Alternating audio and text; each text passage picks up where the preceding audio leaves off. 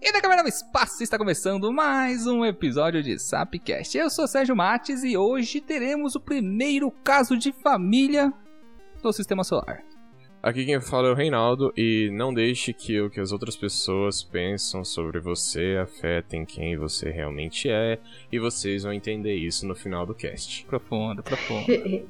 Oi, eu sou a Ana Carolina. Agora vamos falar sobre o maior e melhor planeta do Sistema Solar. E aqui a Lohana Olivetti e ela fala: esse não é o melhor, mas é o maior planeta. o melhor é o próximo cast, que é Saturno. Muito bem, é. O Saturno é melhor só porque tem anel? Não, não, é assim, Saturno é lindo, tem luas lindas, é tudo legal. Tem um hexágono. Mas Júpiter é onipotente, ó. Júpiter. Júpiter tem nome, tem nome de um, do maior dos deuses. Pois é, menino. Do, do, do panteão romano, né? Similar ao querido Zeus do panteão grego. E para começar, olha, olha que legal, vou começar. Esse, esse, esse episódio não vai ter a, o dos recadinhos. Eu vou deixar aqui para vocês, já que Júpiter representa Zeus. Zeus é o deus do trovão, né? Então, não, do relâmpago, do raio do trovão. Enfim, fica aí com a vírgula musical. Raios e trovões!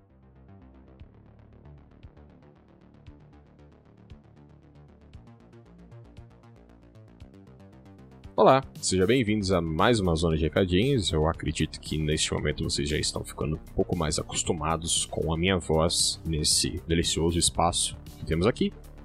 E para os recadinhos de hoje, sem aquela enrolação, eu vou falar uma coisa para vocês diferente dessa vez, que é toda quarta-feira, 7 horas da noite, estamos com as lives no Instagram, no arroba Sapciência.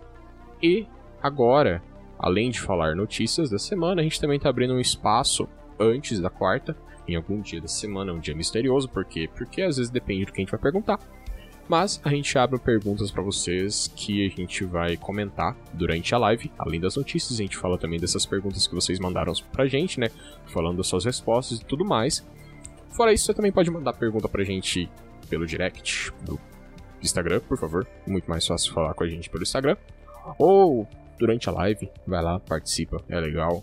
Tem eu, tem o Sérgio, tem muita coisa legal aí, piada e coisa iraiada e piada e muito humor e conhecimento. E é isso.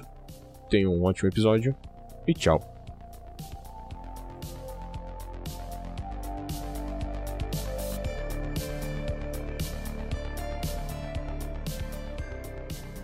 Voltando nos recadinhos, né, galera? Vamos dar início à nossa viagem no sistema solar com o quinto planeta seguindo a ordem do sistema solar interno até o mais externo possível. E para começar o episódio de novo, vamos dar os dados gerais, né? A ficha técnica, a Cosmodex de Júpiter. Vamos lá, gente.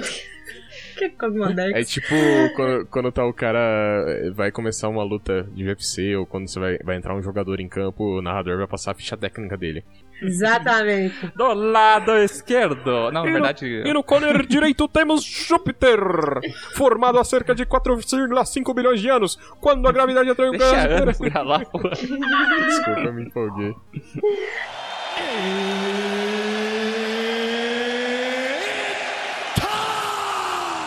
Vamos agora à ficha de Júpiter. O Júpiter ele foi formado há cerca de 4,5 bilhões de anos e quando a gravidade começou a atrair gás e poeira, ele formou um, um turbilhão e ele começou a formar esse planeta gigante de gás. E ele apresenta os ingredientes de uma estrela, que são hélio e hidrogênio. Mas ele não ficou grande o suficiente para se tornar uma estrela. E é bom lembrar, assim, que ele não tá. Quem vê acha que parece que ele tá, sei lá, bem próximo do tamanho do Sol, mas não é bem assim, ele tá consideravelmente menor. Bom, ele é o quinto planeta né, de, do Sol para o. Esqueci a palavra. Na filinha indiana do sistema solar, ele ocupa a quinta posição. É. E ele é o maior planeta do sistema solar e ele foi nomeado em homenagem ao deus romano Júpiter. É, Galileu foi o primeiro homem que fez observações de Júpiter e ele, além do planeta, encontrou com seu telescópio as, as luas Europa, Ganímedes, Io e Calisto em 1610. E, inclusive, é, tem um livro muito bacana de Galileu Galilei, que é onde ele faz os desenhos, especialmente da lua, de estrelas, e inclusive das quatro luas galileanas, que eu indico esse livro para vocês, que é O Mensageiro das Estrelas. É um livro no qual ele conta empolgadamente as descobertas dele. Então, fica de para casa para vocês. Qual o nome do livro mesmo? Mensageiro das Estrelas. Mensageiro das Estrelas. Fica aí, ouvintes. Anota já esse nome aí pra consultar depois. É, eu acho muito engraçado, sempre que alguém fala Galileu Galilei, eu acho que a pessoa vai começar a cantar um rap. Tipo, se fala muito rápido. Galileu Galilei. Sabe? É verdade, Galileu Galilei é um número que, rima demais. Sempre achei o nome dele muito curioso. Eu É. sempre achei muita preguiça. A mãe dele não foi criativa. Ah, e qual que é o, nome- o sobrenome da família? Galilei. Ah, e qual vai ser o nome do nosso filho que eu vou batizar? Ah, põe Galileu, pronto. Ah. Foi desse jeito, cara. O sobrenome já existia. Daí foi preguiça. O nome foi. O nome, o primeiro nome foi preguiça. Ah, cara, e você tá falando. O cara, e o cara deu o nome do maluco pra Europa, de Europa. Ah, ele tava lá na Europa mesmo, falou, ah, beleza, o que, que nós vamos chamar? Peraí, mas a É. Europa já era denominada continente europeu naquela época? É, Não Galileu eu Galilei não não, colocou esse nome na, na Lua. ele, ele, essa Ah. Lua, se não me engano, ela tinha Elas um nome eram- lá em homenagem à realeza. Depois eles Jorge. mudaram. Jorge. Jorge, Jorge era um dos planetas, se não me engano, Urano. Acho que era Jorge, planeta Jorge. É, tem uma parada dessa. Mas era. é, as luas eram o Guinho, o Zezinho, Luizinho e. A última era o Donald. Isso, base... É o rock do Ronald. Isso baseado... Ronald. Donald. Não, cara! É o Pato Donald! Não, com os É que eu lembrei, dele. eu, eu lembrei do rock do Ronald. Ah, Mas enfim. entendi, entendi. Será que Quem quem, quem, quem nasce na Lua Europa é europeu?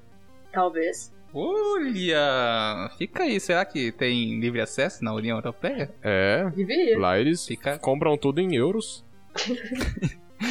Fica no ar aí. Quem nasce em Europa é o quê? Gente, vocês ouvintes, queridos ouvintes, mandem pra gente. Quem nasce em Europa é Europa europeano, europeu, europense. Eu penso. Quem nasce em Pernambuco é pernambucano. Quem nasce em Tilambuco é. Não, por favor, cara. Você tem mais de 10 anos. Não. Você tem quase três vezes essa idade. Por favor, não. A quinta série bateu forte. não. Vamos, gente, continuar o cast. Uma pena que, que o Reino Unido tá saindo da Europa, né? Vai ter uma quinta lua lá, será agora? Vai, agora vai. Aqui, é, mais um off-topic sobre esses nomes. Eu tenho um primo que chama Matheus Fernando Fernandes e o outro chama Rodrigo Rodrigues. Então, eu não tô. Pode julgar muito, não, que minha família seguiu o rolê da família do Galileu. Então, Pior que eu tenho, um, eu tenho um amigo que chama Rodrigo Rodrigues também. Abraço aí, Rodrigo. E o cara é Rodrigo Rodrigues. Já que o sobrenome já existia, provavelmente a querida Marli, mãe do meu colega Rodrigo, amigo Rodrigo, foi preguiçosa. É isso aí, Rodrigo. Foi preguiçosa. Exposed. Se Exposed de expor na tia, cara. Como a gente estava dizendo, ele é bem grande. Inclusive, a massa dele é a- o dobro da soma da massa dos outros planetas do sistema solar. E ele tem o segundo maior número de luas, 79 conhecidas. Mas pode ser que ele tenha mais, pode ser que ele tenha. Não sabemos ainda, mas assim, catalogado ali, conhecido, 79, por enquanto. Em relação às luas, né? Já que Júpiter só perde para Saturno em número de luas, eu, a analogia aqui é que todo mundo sabe, todo mundo conhece a, a louca dos gatos, né? Ou o louco dos gatos. A Terra tem um gato, ele é um ser humano saudável. Tem um gato. Agora, Júpiter, Saturno é aquela é, é aquela velha dos gatos dos Simpsons, tá ligado? Ela, ele tem muito, tem muitas luas. Você pegar 79 luas que é catalogadas. Sem contar que todo ano aparece alguém com uma lua nova aí, né? Tá faltando nome. Já tá faltando nome. Deixem seus. Como que é o nome? É aquela história. As- as- é, Júpiter, ele tem no mínimo 4 por muito tempo. Mínimo 4 até o infinito. Então. É Tá literalmente. Se você fizer a analogia da pessoa que tem muitos gatos. Porque geralmente quando a pessoa tem muitos gatos, tipo, ela tem uma casa cheia de gatos, ela perde o controle de quantos gatos tem. Então, de vez em quando, os gatos procriam, de vez em quando pula um gato pelo muro e entra e começa a conviver lá na casa. De vez em quando o gato, o gato foge e depois ele aparece de novo com mais cinco gatos. Então, Júpiter é tipo isso mesmo. Ele tem tipo, várias luas, às vezes não tem outras, às vezes vai embora mais luas, às vezes Júpiter, outras. Júpiter, exatamente, às vezes Júpiter captura uns cometa aí e vi- acaba virando uma lua, ou às vezes Júpiter joga uns cometas na Terra, olha só que loucura. Em falar nisso, muito, muitas das luas de Júpiter eram, digamos, entre aspas, a gente, protoplanetas que estavam na formação do sistema solar e aqueles que não caíram para dentro de Júpiter e não formaram ou não formaram próprias órbitas em torno do Sol e acabaram orbitando Júpiter, acabaram se tornando luas, ou seja, o planeta estava viajando no sistema solar durante a formação e quando ele passou próximo de Júpiter, ficou, acabou ficando por lá porque gostou. Aliás, pra quem não me conhece pessoalmente, né, lá, casa, Sorocaba, é, eu, eu sou a doida dos gatos, como eu tava fazendo zoeira aqui. Tem muito bicho no meu casa. Ti- Já chegou até 11 gatos de uma vez. E eu tenho um dos gatos que aconteceu a mesma história. Tava passando ali, viu o movimento, gostou, ficou. É, eu tinha uma lua a mais, então. Então é dessa forma que Júpiter e Saturno também, né? Dois gigantes gasosos acabam obtendo su- seu grande número de luas, né? É uma quantidade gigantesca comparada com o nosso, nosso planetinha Terra, com apenas um. Um gato. Como que é o nome? Um satélite um natural. gato. Isso. É, um gato. Um gato. Mas isso que o Sérgio part- falou. Ah, pera, pera, pera, pera, pera, segura Ah. aí. Até o final desse episódio, não chamaremos luas de luas. A partir de agora, todo mundo que for falar lua tem que falar gato. E fica aí pros ouvintes. Quando ouvir gato, a gente vai estar se referindo à lua. Gatos naturais. Tá, então é, é interessante a gente falar que quatro desses gatos aí, né? as- as- os gatos Galile... Os gatos que Galileu Galilei encontrou, descobriu, eles poderiam, né? Se não, se não tivessem presos aí à órbita de Júpiter, eles poderiam até ser planetas. Lembrando que Ganímedes, que é a, a- acho que é a maior. O maior gato de Júpiter, ele solar. é maior que ele é maior que Mercúrio. Então, Uhum. ele ele tem teria ele de certa forma teria tudo pra ser um planeta, porém ele preferiu ser um gato. Falando um pouco mais da grandiosidade de Júpiter, ele tem 69.911 quilômetros de raio, e isso é 11 vezes maior do que a Terra. E a distância média entre ele e o Sol é de 778 milhões de quilômetros. Isso dá 5,2 unidades astronômicas. Nessa distância, o, o raio do Sol demora 43 minutos para chegar até Júpiter. Uma coisa que eu acho muito interessante comentar, pri- é, mesmo com essa principalmente né, por conta dessa distância, que Júpiter, é, a energia que Júpiter recebe do Sol é menor do que a energia que Júpiter libera. Sério isso? É sério isso, cara. E sabe por quê? Caraca. Por quê? Oh, oh. Por quê? Eu ia fazer alguma piada com isca sachê, mas eu não consegui. não, mas é por conta porque Júpiter ele é um planeta gasoso, né? Então, e é, bom, a gente já comentou nesse episódio anterior aí, né, que é, sobre pressão, um astronauta explodindo, que não explode na verdade, né, quando ele fica exposto no, no espaço, que se o astronauta ele sai no espaço sem o, a, a roupinha dele lá, ele, o pulmão dele vai explodir por conta da expansão Ah. do oxigênio no, no coisa, no, no pulmão dele, né? Então, é, como Júpiter é um planeta gasoso, a gente não sabe exatamente muito sobre o núcleo dele. Acho que a gente vai- pode comentar um pouco mais sobre isso mais pra frente. Mas a gente não sabe muito bem como funciona. A única coisa que a gente sabe é. Ele meio que tem um certo movimento de expansão e contração que acaba produzindo. Produzindo não, mas transformando energia. E com isso ele consegue emanar mais energia do que receber do, Sol. da nossa querida, do nosso querido solzinho do Teletubbies. Olha, E é tá aí, aí. tá aí, Júpiter brincando com a termodinâmica.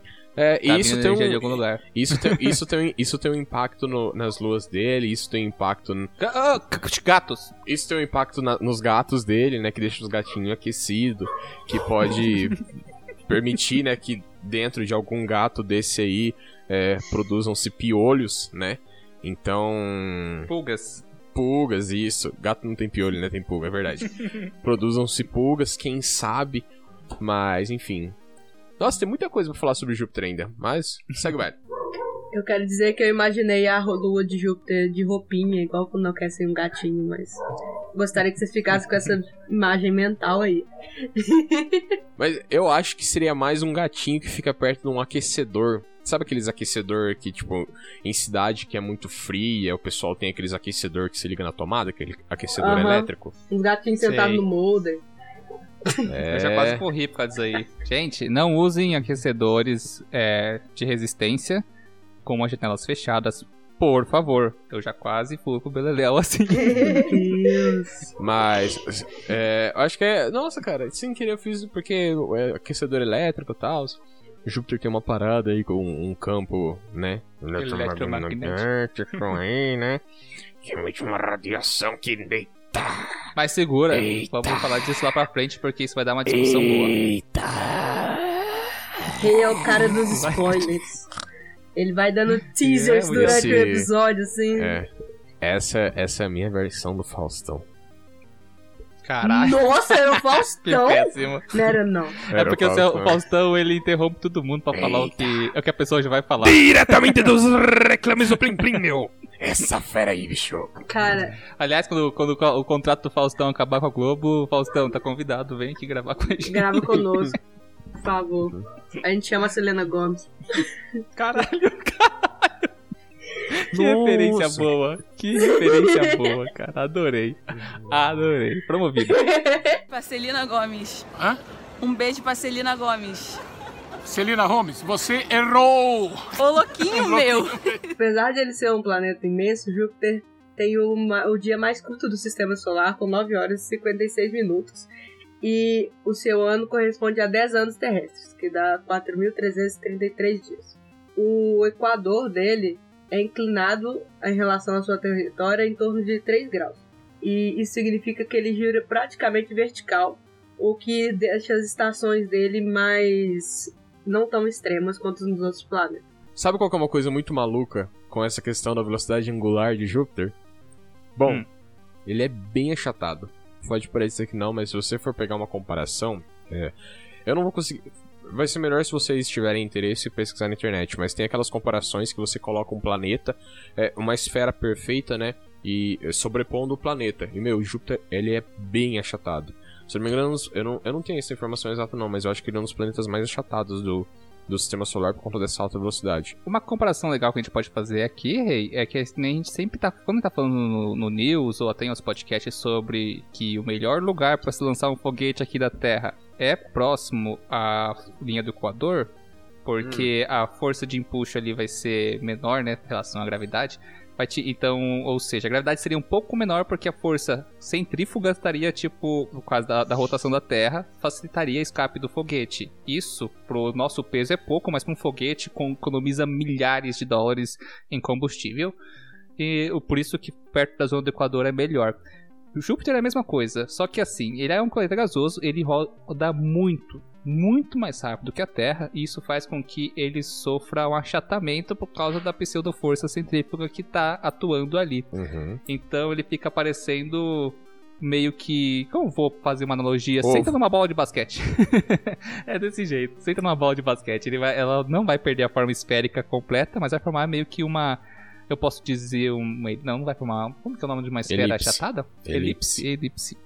Isso, ele vai formar meio que um. É aquela similar banda lá. elipse. Elipso! Ai, meu Deus. Ah, outra coisa eu queria só acrescentar em relação a que a, a, a, a- a Ana. A Ana falou em relação às estações do ano, né? Que ele só tem um ângulo de 3 graus em relação ao horizonte, né? Que seria num plano. Então ele é um dos planetas mais verticais que tem no sistema solar, o que faz com que as estações do ano dele não sejam tão diferentes em relação ao ano inteiro, né? Porque Ah, é. As estações de. Ah, não eu sei. varia Não, não. tanto. Eu sei, as estações de Júpiter é morte certa, morte morrida, morte matada. É isso aí, né? É, não deixa de ser verdade. Toda estação lá vai te matar. Mas as, as variações de temperatura e. ah, Como posso dizer? Não sei se Júpiter a gente pode chamar de. Climáticas? Pode. climáticas do planeta não vão ser variar tanto no decorrer do ano em comparado com a Terra, que tem seu ângulo, não sei o número correto aqui, mas ela é bem eh, angulada e por isso que a gente tem inverno e verão, diferentes estações do ano aqui na Terra, por causa desse ângulo da, da Terra. Não é quando ela tá mais perto ou mais longe do Sol, não, tá, gente? É o ângulo da Terra que vai que é responsável pela sua variação de temperatura e clima em relação às estações do ano, né? E Júpiter tá meio que desprezo disso. Ei. Você, às vezes você tá lá em casa pensando, e se eu fosse pegar uma nave e fosse pousar em Júpiter, o que, que aconteceria? Bom, você não ia pousar. Por quê? Ele é composto de gás e líquido, então na hora que você ia pousar, o que, que ia acontecer? Afundou. E também tem a questão da pressão, e a alta, tem- alta pressão e a temperatura dele. Então você ia basicamente derreter, ser esmagado ou evaporar. Tipo o que ia acontecer com uma pessoa se eu tivesse sem capacete fora do, do planeta, sabe? Meio que tudo isso ao mesmo tempo. tipo isso. Uma coisa. Ia ser muito agradável. Pô, ó, vamos, vamos fazer, vamos fazer um exercício mental aqui de alguns minutinhos, rapidão, porque eu pensei numa coisa aqui. Imagina que você é imortal. Você não morre de causas naturais. E você. Você é super forte, você não se machuca, sabe? Tipo, você é imortal. Kryptoniano. Você é um Não. kryptoniano. É, não tem como você morrer, você não morre de jeito nenhum. Só que você- a sua força, essas coisas, é igual um humano normal. A diferença é que você não morre. Tá. Se você cai em Júpiter, você vai ficar preso lá. No meio termo, porque vai chegar um ponto que a pressão vai ser tão grande que a gente vai literalmente flutuar no gás. Quê? Mas você não vai conseguir sair. Não, sair você não vai. Vamos supor, é, Então você dependendo tá da altitude. Dependendo da altitude que você tá lá em Júpiter, você vai ter uma altitude em que a pressão atmosférica vai ser igual à da Terra. Então seria uma pressão é, a nível do mar, digamos assim, né? Daí, conforme você vai descendo mais pro interior gasoso de Júpiter, essa pressão vai aumentando. Ainda gasosa, mas vai aumentando. E vai aumentando.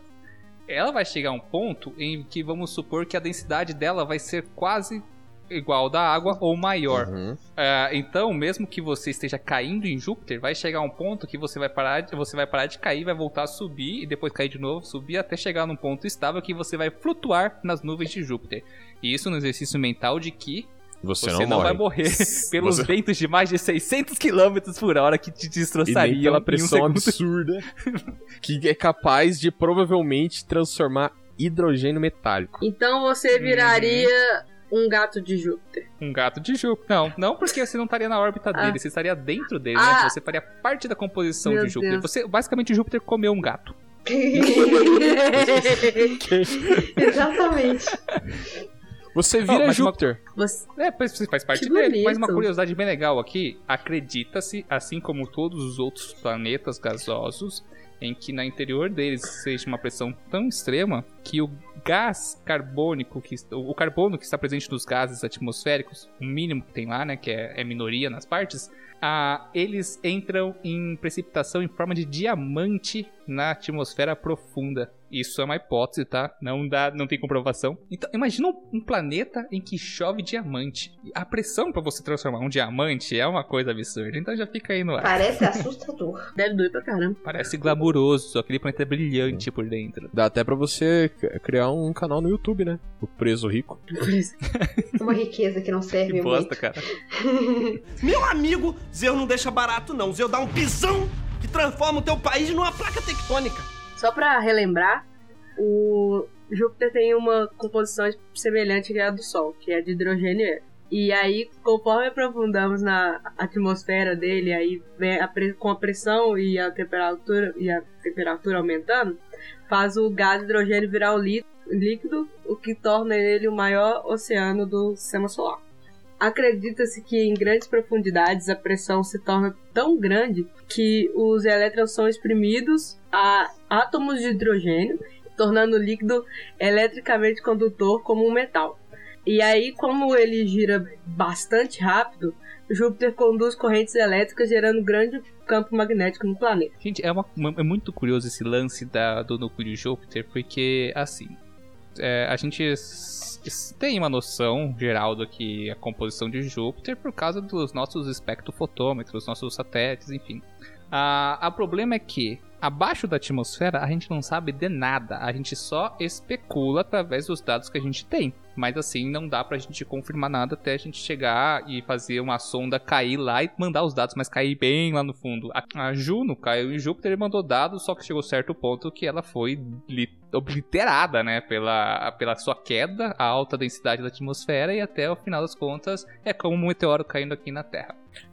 Eu acho que um, um problema muito grande é o que é um problema meio que padrão com planetas que têm uma atmosfera extremamente densa, né? Uhum. É, por- é um Mas problema em que a gente, a gente teve com Vênus, embora a gente saiba já hoje em dia que Vênus ele tem uma uma superfície e tal. Só que demorou muito tempo para até conseguirem mandar uma sonda que conseguisse chegar na superfície e tirar, é, conseguir colher esses dados. Isso que a pressão que você encontra lá é extremamente menor do que a pressão que uma sonda tem que encarar se for para Júpiter, né? E diferente de Vênus, que a gente sabe que é um planeta rochoso, e pousaram uma sonda lá já que mandou imagens da superfície de Vênus, e também através de satélites a gente consegue é, observar a superfície de Vênus, eu acho que satélites de raio-x, se eu não me engano, consegue ver, né, que perfura, é, não é perfura a palavra certa, Atravessa. atravessa, melhor, que atravessa a atmosfera e consegue captar o, a, a geografia de Vênus, é, Júpiter a gente não tem isso. Então, vamos supor que a pressão vai aumentar, então isso, por especulação e conhecimento da, da química e da física que a gente já tem, você sabe que gases são compressíveis, são fluidos compressíveis até o ponto em que você transforma ele em líquido. E quando chega no líquido, ele é um fluido incompressível por pressão. Mas vai chegar um ponto que você pode é, colocar tanta pressão ali naquele fluido incompressível que você forma um sólido. Olha que loucura aí. Aí que entra que eh, existe uma hipótese também de que Júpiter existe um núcleo metálico de hidrogênio. Hidrogênio é metal, Sérgio. Tá, mas o hidrogênio pode se tornar hidrogênio metálico de acordo com condições de pressão e temperatura. Então especula-se tá, que o, possa existir um, um núcleo metálico de, de hidrogênio, depois um oceano de hidrogênio em cima desse núcleo e depois as camadas mais densas atmosféricas até chegar às mais menos densas que são mais superficiais. Isso lembra muito o núcleo da Terra ou de qualquer planeta com um núcleo rochoso, né? Um núcleo sólido, uma camada líquida e depois as- aqui na Terra no caso a crosta, mas lá em Júpiter o um montante do resto das, dos gases que das composições e variações de temperatura e pressão no decorrer do planeta inteiro, né? Então a gente fica meio que especulando isso e é muito louco porque com esse lance que a Ana falou das correntes elétricas formadas por esse hidrogênio e o campo magnético do planeta, a gente pode dizer que Júpiter é o nosso super choque do sistema solar? Fica. Ou, mas tem uma outra coisa, Sérgio, que eu acho que é interessante a gente falar também. Não, não, não, É. calma, calma, calma. É, é duas coisas que eu quero falar. Uma coisa, eu acho que é incrivelmente engraçado Júpiter ter esse nome. Uai. Por quê? Zeus? Tá. E? Qual que é a Por arma de Zeus? Ah, puta que pariu, que coincidência mais maluca, meu irmão. E foi Né? antes, É né? muito maluco É. você pensar nisso. Talvez não seja uma coincidência. Ou será os deuses astronautas, os jupiterianos, nos visitaram e que construíram as pirâmides do Egito? What? Caraca, meu. Minha mente explodiu. Eu- Galileu Galileio. É, tem esse nome Galileio. engraçado porque ele não era ele não era brasileiro. Ele não era humano. Ele, Ele não, não era nasceu na brasileiro Terra. Ele era um jupiteriano. Ele era, ele era próprio. Eu acho que ele era o próprio Gente, Zeus. é muito. Mas, mas, mas falando sério, uma outra coisa que é, é, é interessante falar, a gente sabe tão pouco sobre Júpiter e principalmente tão pouco sobre o seu núcleo. A gente sabe um pouco, a gente tem conhecimentos da atmosfera de Júpiter. A gente sabe que essa atmosfera é super grossa aí e super louca aqui, se mexe, faz tarará, pá, pá, elétrico, raio, tempestade. Toda vez isso. Mas a gente não sabe quase nada sobre o núcleo de Júpiter. Isso é muito maluco. Tanto é que Uhum. tem aí, né? Uma coisa que já, foi, já comentei antes até com o pessoal, mas não tá nessa gravação. Que pode ser que Júpiter não tenha nenhum núcleo, por assim dizer. Não tem um núcleo da forma que a gente conhece que os outros planetas têm. Tem, tem Ele essa. pode ser tem- um amálgama É. amorfo que fica se movendo lá. É, né? ele pode, ser só um isso. aglomeradão de, de gases, porque querendo ou não, como a gente sabe, é, eu acho que como a gente já, já passou essa primeira parte de dados, de- de- desses, desses primeiros dados, dá pra puxar um, um outro tema aqui que vai fazer sentido. Ó, deixa, eu, deixa eu falar pra vocês. Como se forma um Sol, por exemplo? Você tem uma nebulosa lá que, com o tempo, a poeira da, ne- nessa, nessa nebulosa vai se aglomerando e se forma um novo Sol. Bom, de certa Uma forma, estrela. O Sol é o nome da nossa estrela. Uma estrela, isso, desculpa, desculpa, desculpa. Bom, Aqui nesse cast, já que luas são gatos, estrelas podem ser cachorros. Não ótimo, fale mais estrelas. ótimo, ótimo. E a gente tem esse, esse aglomeradão aí que acaba se formando um cachorro. Bom, é, tem se uma ideia que é falsa, que é, Júpiter é um cachorro que falhou em ser cachorro. Então ele adotou vários gatos. É, que Júpiter falhou em ser um cachorro. por conta da sua composição, de ser é, majoritariamente hidrogênio e hélio, assim como é a composição do nosso cachorro, do sistema cachorral. Mas é, tem essa concepção, né, que de certa forma é incorreta, de que Júpiter ele é um cachorro que falhou. Tanto é que é esse o, o, que eu falei no começo do cast. Júpiter é um pug. Nossa, cara. Tadinho do cachorro. Júpiter é um Não, pug, é um não, cachorro que não, falhou. Não, não, para, para, para. Não fala assim dos pugs. Mas vamos lá. Você tem essa, essa concepção errada de que Júpiter é um cachorro que falhou, por quê? Por conta dessa composição ser próxima. Porém, é aquela coisa. Se você der massa suficiente para um negócio, uma hora ele vai entrar em ignição. Se você der mais massa ainda, uma hora você cria uma singularidade, você cria um buraco negro. Tá? Então, Uhum. é, a ideia de que Júpiter é um cachorro que. Nossa, cara. A ideia de que Júpiter é um cachorro que não pegou fogo não é, É. uma ideia correta. Pegar é um fogo. cachorro que não. É, um cachorro que não tá queimando, que não, não, não tem fusão acontecendo no, Uhum. seu. Nesse ca... Nossa, tem uma fusão acontecendo no cachorro. Agora virou Dragon Ball. Lembrando que cachorro é estrela. Não se perca, pessoal. É, lembrando que cachorro é estrela, gente, por favor. Sabe que vai ser o melhor A desse gente só tá mudando aqui? Ah. o, o- a variável. Não, a, a, a- como que é o nome da mulher? Ela. Luísa Mel. Luísa Mel vai cortar esse, esse cast de, de ci- Mas circulação. o melhor desse cast Ah. é porque os queridos ouvintes, essa é pra vocês, meus queridos ouvintes, que não apreciam todo o trabalho que a gente faz aqui e acabam pulando o trecho do episódio. Se você pular o trecho do episódio que a gente fala que gatos Já são era. luzes e cachorros são estrelas, você tá perdido Gente, nesse é igual, é, é igual aquela propaganda do Lars Grael. Porque no mar Hum. também acontecem acidentes. Que daí que o- os carros são como as lanchas, os- as motos são como jet skis e os pedestres são como os banhistas. Então, é, as luas são como os gatos e as estrelas são como cachorros e os planetas são como calopsitas. Não. Coelhos. Não, é porque eu fico pensando assim, se Júpiter é um, um cachorro que falhou, mas ele é o maior planeta, né? O, é o planeta onipotente do sistema solar, a gente pode dizer que Júpiter pode ser um Rottweiler com cara de punk. Não, Fique com essa imagem não na cabeça. Júpiter é um pincher. Hum, Pincher é o cachorro mais brabão que tem, cara. É, pois é. Pincher bate em todos os outros cachorros. mas não tem tamanho. Pincher não é cachorro, você sabe, né? O quê? Pincher, Pincher não é cachorro. Ah, É um Pincher é um Não. deus. É uma coisa que sai do, do tártaro, do submundo, nada mais é do que um demônio. Ouvintes, eles estão brincando. Tá. E Todo mundo aqui ama É, Pincher, É tá? brincadeirinha. Não se esqueça. Não, eu gosto de Pincher. Eu falei, Pincher é o maior dos o cachorros Rei que e o. Sérgio tem pelo menos uns 5 em casa. De todas as cores. Gente, ó, ó, ó, vamos lá. Vamos lá, 99% ódio e aquele 1% é um cachorrinho. Meu amigo, Zeus não deixa barato não. Zeus dá um pisão que transforma o teu país numa placa tectônica. Tá, quem continua? Eu, que, eu nem terminei. Eu não tive Então tempo de terminar. Conclua. Tá, vamos lá.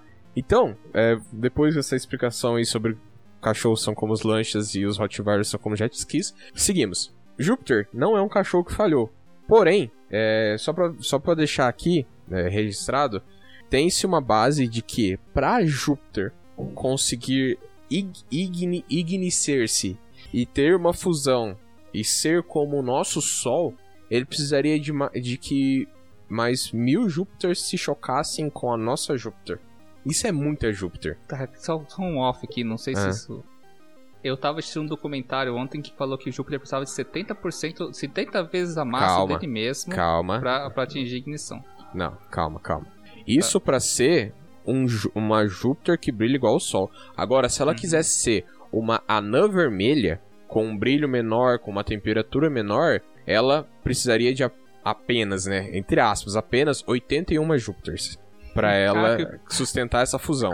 Agora, para ela ser uma anã marrom, ela precisaria de cerca de 13 Júpiters. Apenas 13 Júpiters.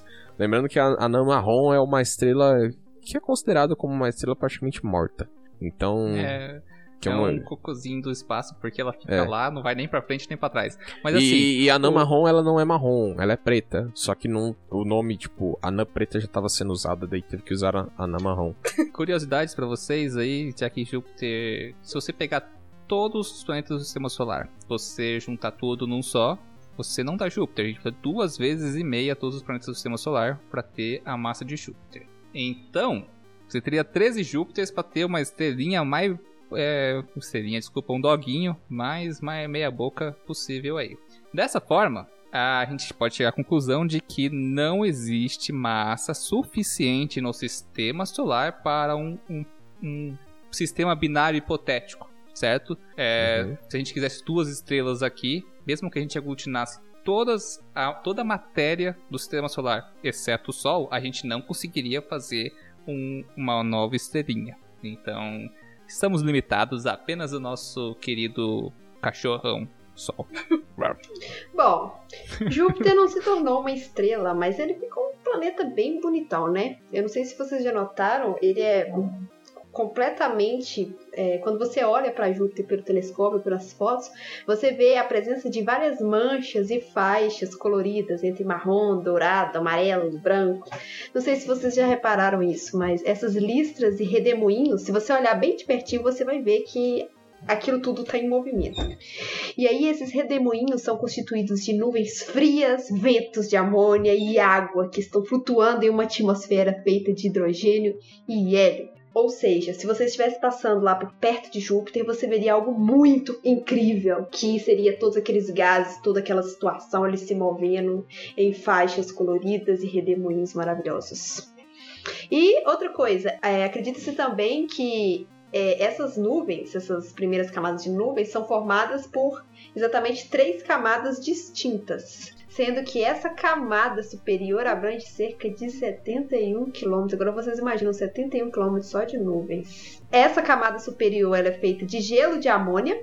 E essa camada que vai estar ali entre essa mais inferior e essa superior, essa camada intermediária, ela é feita de cristais de hidrossulfeto de amônio. E essa camada mais interna seria feita de água gelada e vapor. Ou seja, são três camadas bem distintas. Se você tivesse, sei lá, uma, uma nave super poderosa que conseguisse adentrar Júpiter. Pelo menos a hidratação tava garantida com água gelada. Alguma coisa serve. Que... Dois pontos bem importantes aqui. Eu quero só acrescentar um bem rapidinho. Hey, hidrossulfeto de amônia, te lembra? Fedor. No Man's Sky, isso aí. E também, eu posso dizer... Nossa, cara, isso foi longe pra mim. Nossa, nem a pau que eu pensava em, em, em, em No Man's Sky, mas faz sentido. Hidrossulfeto de continue. amônia tem- é. é uma coisa que você pode explorar em No Man's Sky, mas não vem o caso aqui. Mas, com tantas camadas assim, a gente pode dizer que Júpiter é como se fosse um ogro. Não, ele é Um bonitinho. Não, porque ogros são como cebolas. Cebolas têm Hum. camadas. Ah, Júpiter é como sentido. cebolas que são Faz como sentido. ogros. Não, Júpiter não Que é são ogro. como os carros e as lanchas como jet ski. E os gatos e os cachorros, meu Deus. Shrek. então, daqui pra frente a gente tá fazendo um episódio especial sobre um ogro. É isso? Não, É. sobre Júpiter lindinho. Ogro. Mas você não acha o Shrek bonitão? Shrek é o rei dos, dos ogros de lindeza. Júpiter não é Shrek. Camadas! As cebolas têm camadas. Os ogros têm camadas. A cebola tem camadas, entendeu? Nós dois temos camadas. Ah. Mas por que que tem essas nuvens aí? Por que que tem essa essas camadas de nuvens? Bom, o que acontece é que devido à alta rotação de Júpiter, como já foi falado, ele é o que gira em torno do próprio eixo mais rápido, né, entre os planetas do Sistema Solar, acaba criando-se correntes de jato que separam as suas nuvens em cintu- eh, nesses cinturões escuros e zonas brilhantes em trechos longos. O que, que acontece? Quando você está olhando, ah, não sei se qualquer telescópio, mas até esses com, uma com pouca abertura, dá para você ver que ele tem camadas bem distintas de cores diferentes. E é disso aí que a gente está falando. E acredita-se, inclusive, que essas faixas mais grossas, quando você olha para Júpiter e você vê a grande mancha vermelha, que é aquele olho, aquela Aquela mancha que se você olhar para Júpiter você vai falar, é essa mancha. Ela é muito grande e chama muita atenção no planeta. Elas são feitas de enxofre e fósforo, que vem lá do, da parte bem interna de Júpiter. Olha. Isso é legal, né? Essa- Enxofre e fósforo. Então, só pra acrescentar isso daí, uma receitinha da vida. Lembrando todos vocês que não estão escutando, acompanhando a nossa série de evolução, enxofre e fósforos. A gente não falou do fósforo muito bem ainda, mas esses dois compostos são parte da nossa sopinha primordial, hein, galera? E são muito importantes pra vida. E você sabe o que mais tem a ver com enxofre? Hum. Cebolas, Inferno? porque tem. tem, tem é, demônios. Demônio. Demônios, é. Os irmãos Winchester vão lá investigar. Pinchers. É. olha toda lá, ó. Enxofre, Pincher, que é um demônio, que Júpiter é um pincher, porque é um cachorro que falhou. Então fica tudo aí, ó. Tá tudo, tudo conectado. Tudo faz sentido. Tudo conectado. Tudo faz sentido. Luiz Amel, eu quero falar que eu não compactuo com as coisas que estão sendo ditas sobre animais nesse episódio e eu estou aberto a cooperar com as investigações futuras, tudo bem? Seu cu. O InSpace adora bicho, inclusive vamos ter um mascote que em breve será apresentado. Qual espécie? Surprise! Não contamos. Tem quatro patas? Surpresa, não podemos contar, mas é algo inédito na sociedade Opa. brasileira. Deixa um- uma dica, mas não precisa ser uma dica fácil, pode ser bem difícil, mas deixa uma dica pros ouvintes aí. Ah, é o sonho de todo brasileiro ter esse bicho como representante nacional, por isso que nós escolhemos. Caralho, você tem um unicórnio, mano! Não, é Ah, não melhor acredito. que o unicórnio. Estou aguardando ansiosamente. Quero saber que bicho que é. Depois me conta em off. Fica aí, ouvintes, fiquem curiosos, cara. Bom, aí você tá aí lá imaginando, ah, nuvens, que bonitinho. Bonitinho nada. Os ventos em Júpiter podem atingir 539 km por hora no Equador. Agora vocês imaginam, tem nuvens, ventos correndo e além de tudo, essa mancha vermelha é uma grande tempestade que tá lá há pelo menos 300 anos. Recentemente, um, um outro é, fato também que você pode observar em Júpiter, esse não dá pra ver, geralmente não dá pra ver por telescópios desses que a gente usa em casa, mas dá pra ver pelas fotos do Hubble, que você vai reparar assim na, na parte mais superior de Júpiter, você vai ver que tem várias bolinhas, várias ovais brancas. Essas ovais brancas são também pequenas tempestades e eles observaram que recentemente essas ovais pequenas, essas tempestades menores, elas se juntaram para formar uma pequena grande vermelha, é, pequena mancha vermelha, ou seja, tem lá aquela mancha gigantesca e começou-se a formar outra. É, eles, acreditam, os cientistas acreditam que essas ovais e essas faixas que circundam o planeta Júpiter são rasas. Eles não sabem exatamente se elas são rasas ou se elas vão até o interior. E aí, o que, que vocês acham? Essas tempestades de Júpiter, esses redemoinhos ovais brancos e a gigante vermelha, elas são rasas ou elas vão até algo próximo ao núcleo de Júpiter? Mas é muito fácil responder isso. Pra quem assistiu o Destino de Júpiter, sabe que são cidades que estão se, se, se camuflando. Faz sentido, Isso pode respondido. ser. Aí, São cidades que alienígenas, que, de- onde Galileu Galilei veio, né? Que era um jupiteriano, Jupiteriano. que fica submerso dentro Cara. da, Eles ficam escondidos dentro das manchas de Júpiter. Mas fora cidades, eu acredito que eles são bem superficiais em relação ao, ao todo do planeta, né? Porque quanto mais fundo a gente vai, a gente tem que lembrar que maior a pressão e também os ventos, gente. A, a- a tempestade na superfície, na superfície, entre aspas, tá? que ali a gente pode dizer que por volta de onde a gente tem 1 atm de pressão, que é uma região bem superficial ainda de Júpiter, não é muito profunda, Que é tipo no espaço. é, os ventos já estão ali por volta de 300, 400, 500 km por hora, a 1 atm, sim. tá? É, e, e isso a gente ainda tá, não tá contando com muitos relâmpagos, mas também tem tempestades elétricas, já que a atmosfera é extremamente ionizada, sem contar com o núcleo também, faz essa ionização.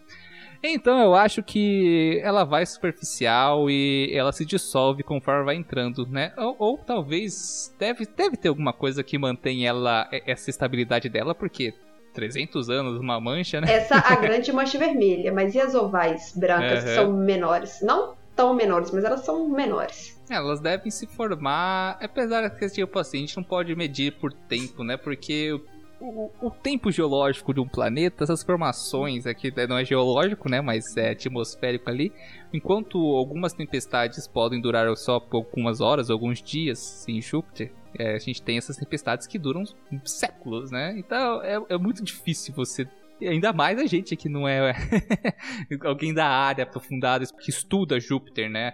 A, a fundo, eles devem ter mais é, fatores a, e devem entender de mai- maior número de fatores para tentar definir se isso vai ser muito durável ou não. Mas assim eu fico muito por cima disso. Sim. É, lembrando que a grande mancha vermelha, né, famosa, famosa grande mancha vermelha, nos últimos anos ela teve uma alteração bem grande no seu formato e tamanho.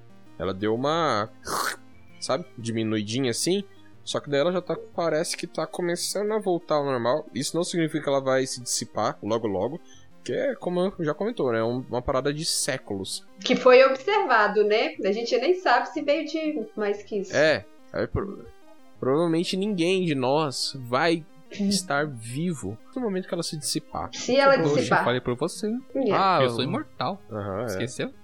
Esqueceu que eu não vou morrer Ah, então, nunca. então vamos te jogar em Júpiter pra fazer o teste do exercício mental. É, ué. Faz sentido. Eu sou amortal, não imortal. Ah, mortal. A Não, mortal não é é uma pessoa amortal. que não morre de morte natural. Ah, Porém, se eu te der uma facada, você morre. É isso aí. pessoal, vocês se lembram daquela história que Júpiter protege a Terra? Que história é essa? Então. Júpiter é conhecido como o planeta protetor da Terra porque ele apresenta um campo magnético de cerca de 16 a 54 vezes mais poderoso que o da Terra. E esse campo magnético gigantesco, ele gira com o planeta e varre as partículas que possuem carga elétrica. E devido a esse grande campo magnético que retém essas partículas aceleradas e acaba acelerando de forma com uma taxa muito alta, é, você também não poderia passar com a sua nave. Seria mais um motivo pelo qual iria ser muito difícil passear lá por perto de Júpiter, porque ele cria uma intensa radiação que iria com certeza danificar a sua nave espacial e danifica as luas mais próximas ali que estão mais pertinho de Júpiter. Mas nem tudo é coisas ruins, né? Graças a esse fenômeno, esse grande, forte campo magnético, Júpiter apresenta uma das auroras mais incríveis do sistema solar. Não sei se vocês já viram, tem fotos mostrando a aurora vermelha, a aurora rosa, e, e fica parecendo que Júpiter, tem Saturno também, tem outros planetas, mas em Júpiter fica parecendo que ele tem uma, uma coroa azul quando tá acontecendo esse fenômeno luminoso. A é aurora de Júpiter, ela é, ela é visível de telescópio óptico, né? Hum, sério? Eu não sei. Realmente eu não sei. Eu acho que é- é- ela não precisa de um filtro de, de espectro eletromag- eletromagnético, né? E, se eu não me engano, o telescópio óptico, quando eu digo, não é esse que você compra, não, tá? Sim, sim. É, é, o- é, é- é um que só, é só a base de espelho mesmo, ele não é uma, uma, um radiotelescópio. Ele é um Ah, não, telescópio sim. óptico, aqueles mais robustos, aqueles Uhum. mais grandões, eles conseguem Consegue ver, você ver. consegue ver Sim. as tempestades, as tempestades não, as auroras de Júpiter. Deve cara. Maravilhosas. E eu- as fotos que eu vi foram do, do Hubble. Vocês sabem quem tem grande participação nas auroras de Júpiter? Hum. Quem? Eu tô com medo de perguntar. N- não é piada, não. São as Ah, luas de Júpiter. Ah, quem? As luas. Ah, os Quem? gatos. Os gatos. O Ah, que eles tá. fazem? É, por conta desse, desse campo eletromagnético gigante que ele tem, ele tem uma interação muito forte com o, com os gatos dele. A gente vai falar disso mais tarde. Mas só quero complementar uma coisa. Júpiter joga muita pedra na Terra. Então, na verdade, eu, eu pensava que. Sabe aquele meme do menininho dormindo e tem um soldadinho com o braço aberto, um monte de faca caindo, que não faz sentido nenhum. Quem tá com a faca daquele jeito? Júpiter é mais ou menos isso pra Terra. Ele tá protegendo a gente ao mesmo tempo que tá atacando umas pedrinhas aqui, mas é só pra É. provocar. Só É pra que- é provocar, aquela porque a parada, ele é- sabe que a Lua tá aqui no meio, ele sabe, aquela ele parada. provoca. Júpiter é tão imenso, Júpiter é tão grande que Júpiter rouba massa de Marte. Marte só é pequeno porque Júpiter, o Jú- o Júpiter roubou massa. Júpiter, o, o cinturão de asteroides, é, boa parte do cinturão é formado em ressonância com a órbita de Júpiter. De tão grande que Júpiter é. Você tem noção de Ele- que gigante que é isso? O cinturão foge de Júpiter. É, na hora que ele vai passando, vai. Se vocês puderem procurar alguma imagem aí, ouvintes. Na hora que ele vai passando, assim, você começa a ver a deformação do cinturão, assim, maravilhoso. Lembrando muito louco. Júpiter tem o próprio cinturão. Também. É, entrando Eu nos não anéis esqueço. de Júpiter. Isso que eu ia falar, exatamente. E aí, Ana, que história é essa de anel em Júpiter? É. Tem gente que a gente não imagina que tem anel em Júpiter porque ele não é visível através dos telescópios ópticos que a gente tem aqui na Terra. Porque ele é fininho, fininho, fininho, pequenininho. Não é tão magnífico quanto o de Saturno, tá? Mas também não fiquem tão felizes porque nos próximos milhões de anos o anel de Saturno vai sumir também. Isso fica o próximo Ou episódio. não? Mas enfim. Não sei. Sabe quem tem anel também? Sabe quem tem anel? Quem? A Terra. Tem anel, A Terra. É verdade. mas tem anel? Tem ela, nada. ela tem um anel, só que é um anel de lixo. Ah, Não conta. Pode Não crer. tem graça esse tipo de anel. Ué, qual que é a diferença? É tudo matéria. Se você der um bilhão de anos pra esse lixo ou cair, ou escapar, ou se destruir com pequenos choques, no futuro, futuro, futuro, vai ser um anel basicamente de metal silício e outras coisinhas. Então não deixa de ser uma- um, um proto-anel. Pois Hum, é. Não tem graça. Não gosto. Nossa, de sujeira. Se fosse um anel de lixo espacial alienígena de outro planeta, seria muito divertido, né? dona? Não é verdade, dona Loli? Sim, talvez. Se esses alien... Se, se fosse alienígenas parecidos com os humanos, eu também não ia achar tão interessante. Depende do Você tem- lixo deles. Você tem que defender seu próprio debris. Não defendo o lixo espacial, embora aconteça, seja necessário. Raios e trovões! Bom, quanto ao anel de, de Júpiter, ele foi descoberto em 1979, quando passou a Voyager 1 na NASA. E é aquilo que eles, os meninos disseram, né? Ele é muito pequenininho, muito fininho, então não dá muito pra, pra ver ele. E ele é feito de partículas escuras, e aí ele gira em torno do planeta e ele só se destaca quando ele é iluminado pelo Sol. É, de acordo com dados da, da sonda Galileu, foi observado que ele é feito de poeira e é levantado quando os meteoroides interplanetários chocam com as luas mais internas do planeta. Bom, pessoal, agora voltando à grande mancha vermelha. Esse é o, é o nome dela, daquela mancha gigantesca, aquela oval, que chama muita atenção quando você olha para Júpiter. Ela, na verdade, é uma tempestade anticiclônica equivalente a três planetas Terra. Agora, defina para os ouvintes o que, que é anticiclônica. O ciclone, ele é um vórtice que ele vai girar de baixo para cima e o anticiclone de cima para baixo.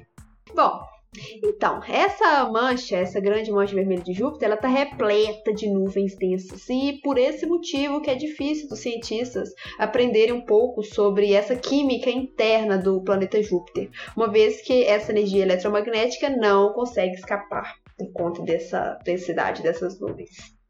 Agora, pessoal, vamos falar um pouco. Cara, são muitas missões rumo a Júpiter.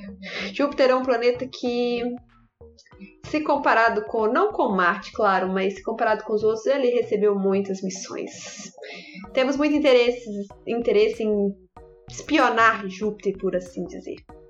Sendo que a primeira foi enviada em 1973, que foi a Pioneer 10 que essa espaçonave foi responsável por atravessar o cinturão de, asteroides e passou ali por Júpiter. O cinturão de asteroides é uma região que fica entre Marte e Júpiter, que tem ali uma quantidade razoável de asteroides. Depois disso, em 79, foi enviada a Voyager 1 e 2, né, que foi inclusive elas que descobriram esses anéis de Júpiter. E também é, é essa essas duas missões observaram sobre as luas de Júpiter, sobre a atividade vulcânica na lua Io. Lua Io é uma lua de Júpiter, no qual a superfície dela é completamente feita de lava. A superfície da lua Io é cheia de vulcões. Você, inclusive, consegue ver em uma das fotos que elas enviaram um desses é, vulcões em erupção, vendo lá. Tipo, um- eu não sei se a palavra certa é fumaça, mas dá pra você ver direitinho saindo lá de dentro. Ou seja, ela é uma lua que tá ali em plena atividade. Uma, uma o quê? É, Uma lua. Uma o quê, Loli? Uma, um Uma gato fofinho, Ah. explosivo. é, eu acho que essa, essa, essa foto ela é muito emblemática, porque assim, quando essa foto chegou e os cientistas começaram a analisar, a, a erupção vulcânica desse, desse gato era tão forte, tão grande, Sim. que por conta da, da, da baixa de- definição né, dessa imagem, os cientistas acreditavam ser um outro astro atrás. E eles não, eles falaram assim, beleza, tem uma outra, tem um outro gato lá. A gente acabou de descobrir mais um gato e ficaram em- empolvorosos falando, caraca, tiramos foto de um gato e tinha outro gato.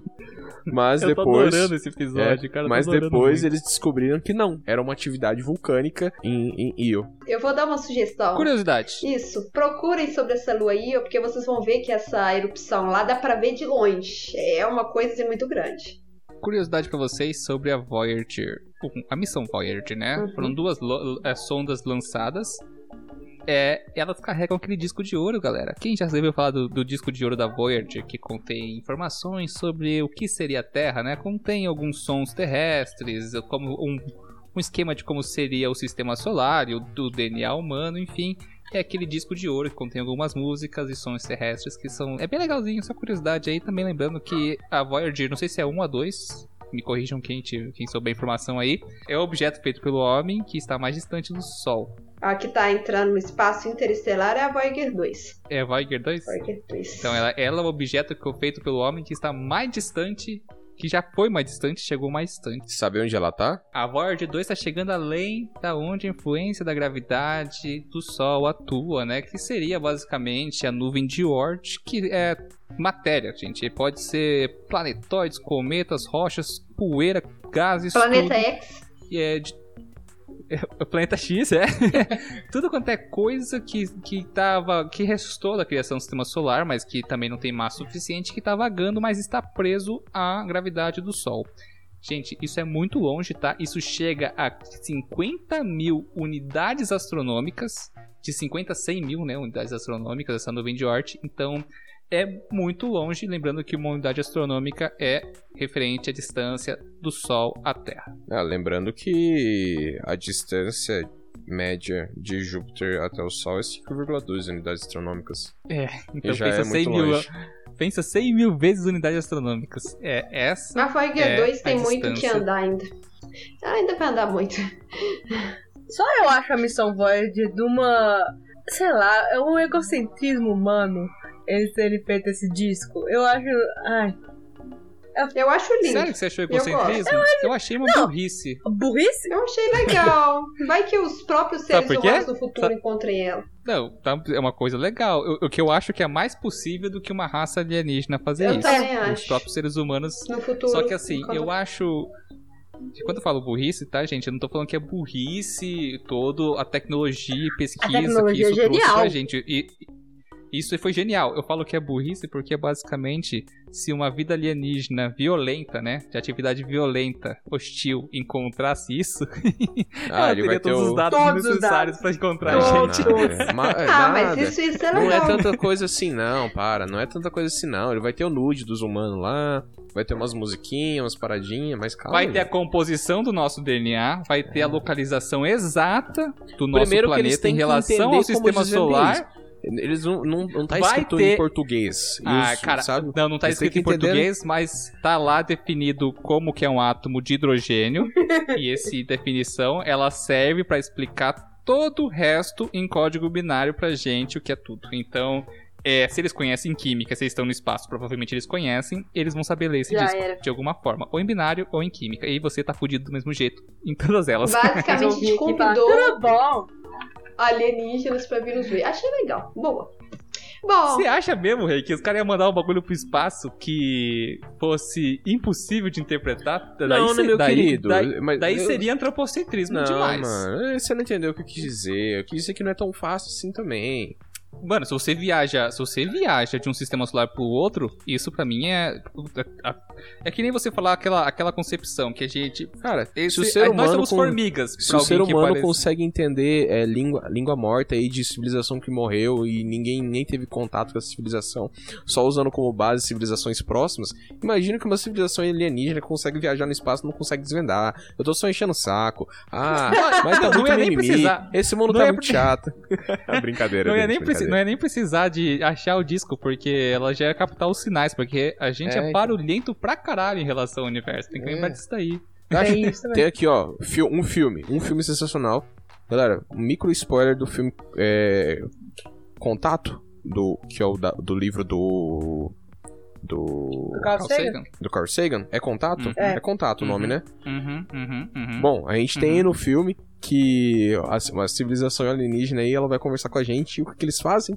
Não sei. Eles mandam o discurso do Hitler de volta.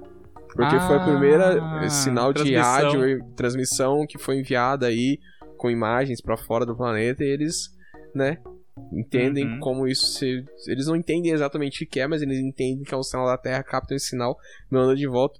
Tanto é que causa uma maior comoção muito louca, porque a galera acha que, caraca, como assim os alienígenas estão falando com a gente? Mandando o Hitler? Que porcaria é essa? O pior que, cara, que se você parar pra pensar no uso de imagens, sinais de rádio para uso de imagem, não de som, que já é um pouco mais antigo do que a Uhum, transmissão de imagem sim. de televisão.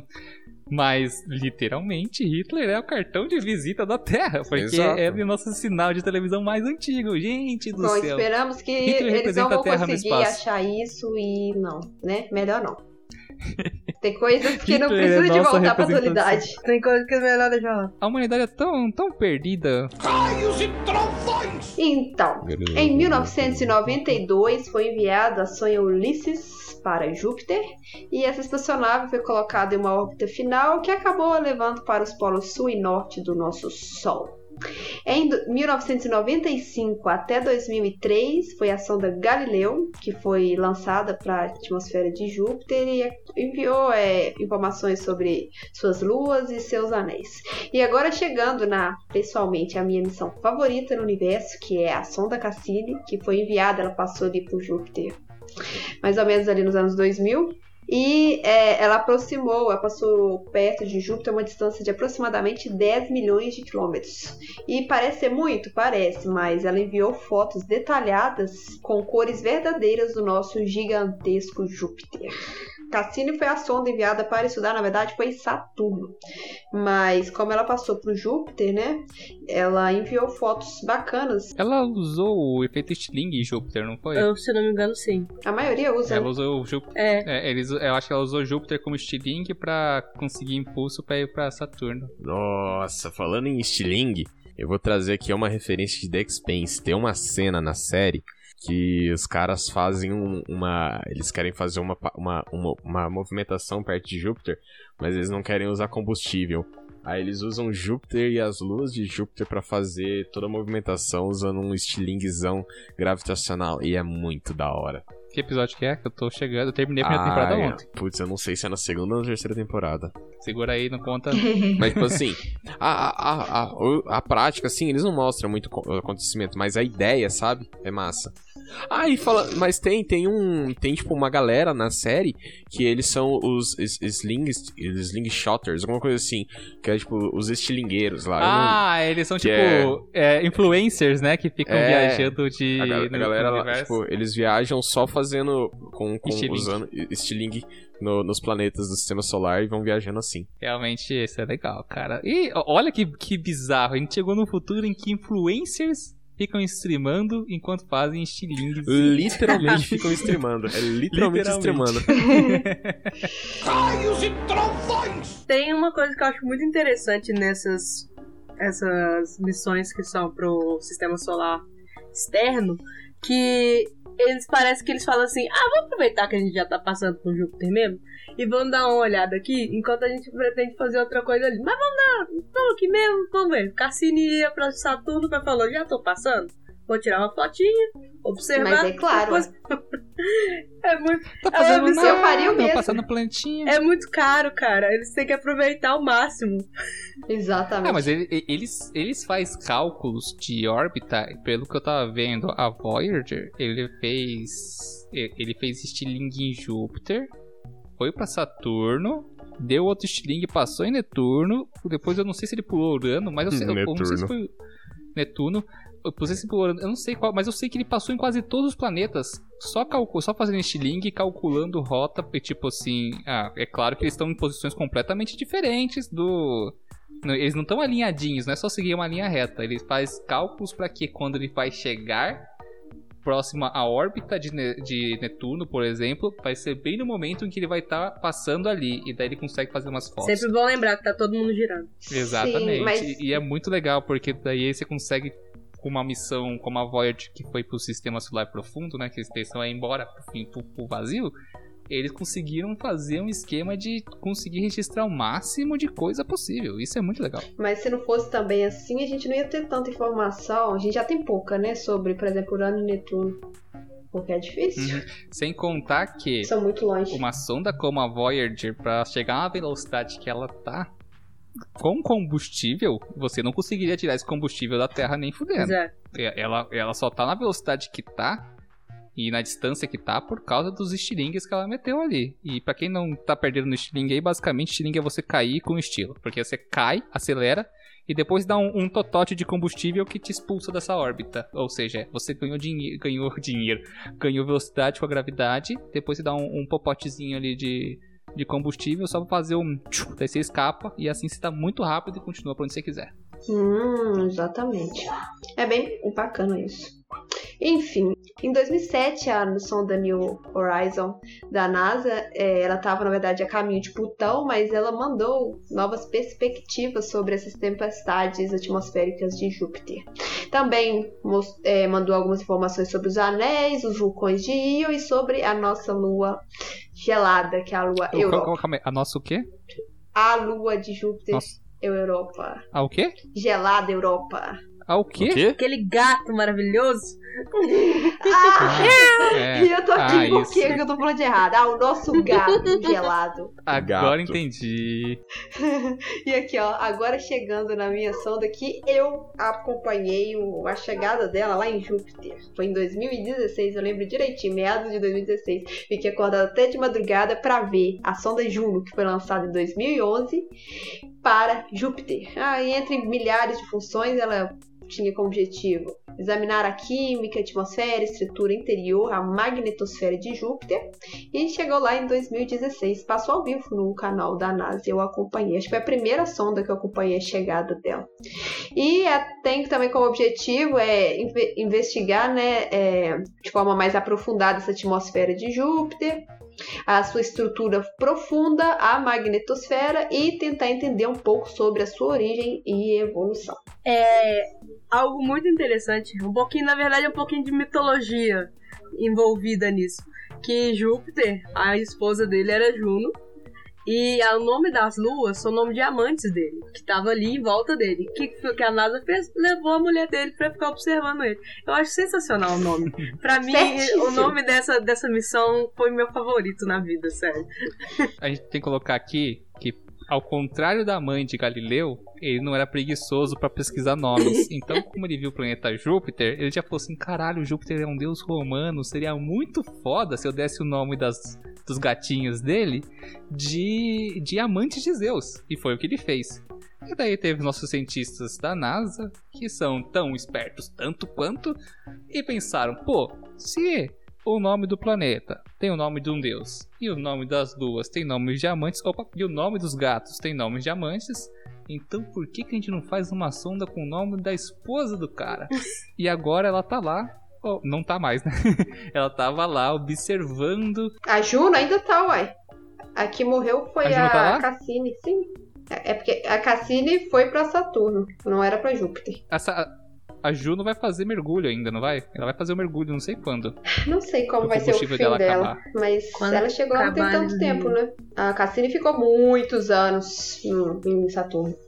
Enfim, é, é- esse é o- a, a ironia do rolê. Temos nosso querido Júpiter com sua esposa, enquanto as amantes estão rodeando lá ele agora. E agora que a gente concluiu todas as missões que já foram feitas pro nosso gigante gasoso, né? Júpiter. falar das luas. Nossa, falar do quê? Ah, isso aí. Vamos falar delas também, mas assim, é, antes da gente falar dos gatos, é, tem alguma missão prevista nos próximos anos? Eles pretendem enviar uma missão para Europa, para o gato Europa, mas ainda não sei muito sobre. Mas eles querem enviar uma sondinha lá para tentar entender os geysers, né, os geysers lá de Europa. Sim, porque os felinos de Júpiter, eles são. Ó, vamos lá. A gente tem um planeta com vários gatinhos dando, orbitando ele. Parece muito com o sistema solar em miniatura. Exatamente. E basicamente é isso, se você para pensar. Tem gatos lá que são muito maiores do que Mercúrio, por exemplo. Muito maiores não, tá? Eu, fui, eu exagerei aqui. Mas, enfim, é bem Vocês maior entenderam. que Mercúrio, a nossa própria Lua também. Nossa própria Ele quê? é maior, é, por exemplo, o Ganímedes é maior que a nossa Lua. A Lua Nosso da Terra. gatinho. Nosso quê? Nosso gato Ah, isso. miau da Terra. Isso. E, e- então vamos lá. É, Rei, você quer começar a Com certeza. Com gatos? certeza. Com então certeza. Faça, faça sua autópsia felina.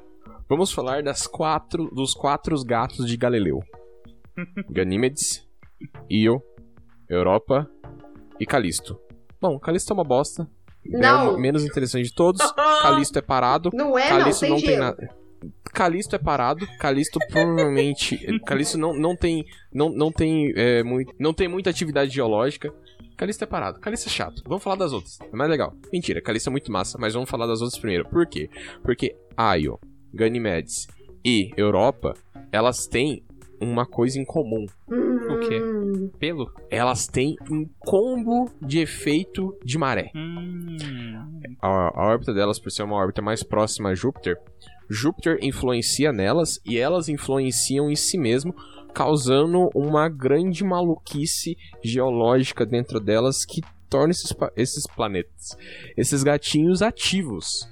E por que ativos? Bom, como a Loli já tinha comentado, a Io, ela é um vulcão gigante. Ela é cheia de vulcões, ela está em erupção direto, é, direto vulcões é, eu- se erupçando vulcões em atividade.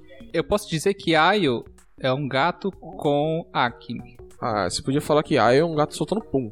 Não, Não, Porque com acne, é um- porque tem Não. um monte de erupções. Não, mas é um gato soltando pum, porque direto tá, tá tendo as flatulência e é cheio de. de. como que fala?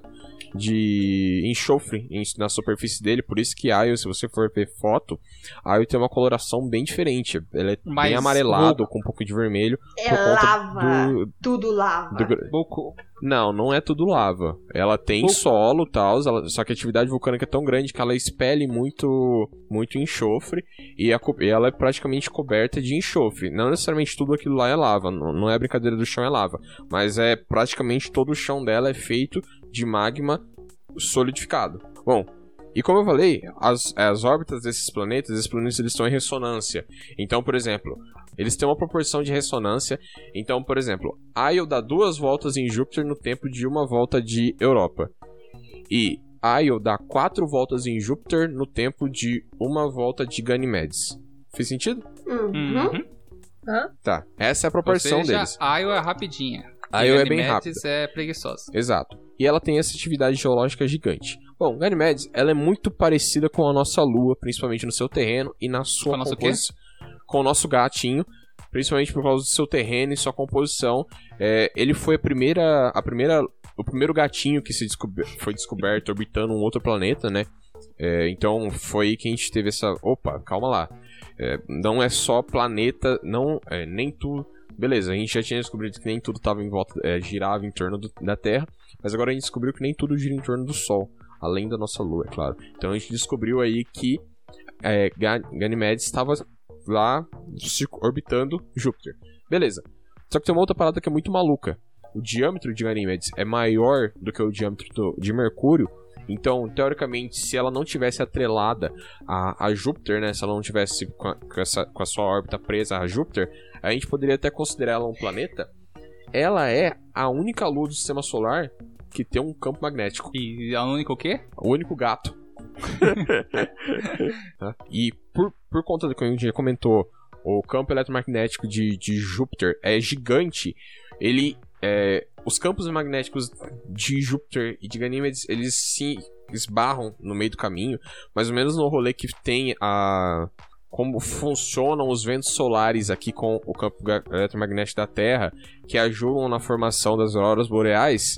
O campo eletromagnético de Ganímedes. Eu nunca sei se é Ganímedes ou Ganímedes. Eu falo ou Ganímedes. Eu falo Ganymedes. Faz qualquer coisa. É porque tem vários nomes, eu acho. Porque tem no Portugal do Portugal e tem no português do Brasil.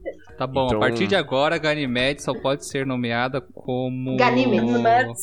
Chaves. Não, Tá. Seu Madruga, Então, o seu campo Madruga. eletromagnético de seu Madruga, ele acaba é, tendo inter- é, interferência aí com o campo eletromagnético de Júpiter.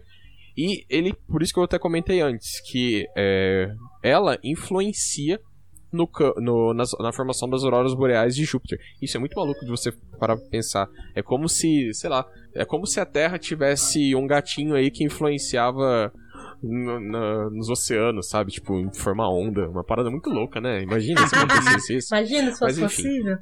Ô, É. Rei, tem uma coisa que, que eu- a gente comentou em off, já conversamos sobre isso em off, mas é bom Hum. a gente também abordar aqui no episódio, que é se o campo magnético de Júpiter é tão robusto Hum. quanto ele consegue até en- englobar todos os seus gatos, a Hum. gente pode dizer que é, a gente estaria protegido dentro da, da radiação solar ou da boa parte dela, como acontece aqui na Terra, a gente tem nosso campo magnético que bloqueia grande parte da radiação solar dos ventos solares. Hum. É, Vênus, o campo magnético de Vênus faz isso também.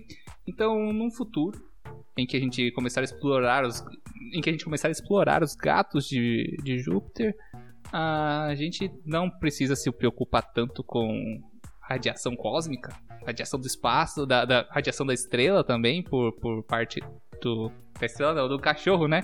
Radiação do cachorro por parte do. O que acontece? A gente sabe que viagem espacial a gente está sujeito a uma quantidade de absurda de radiação.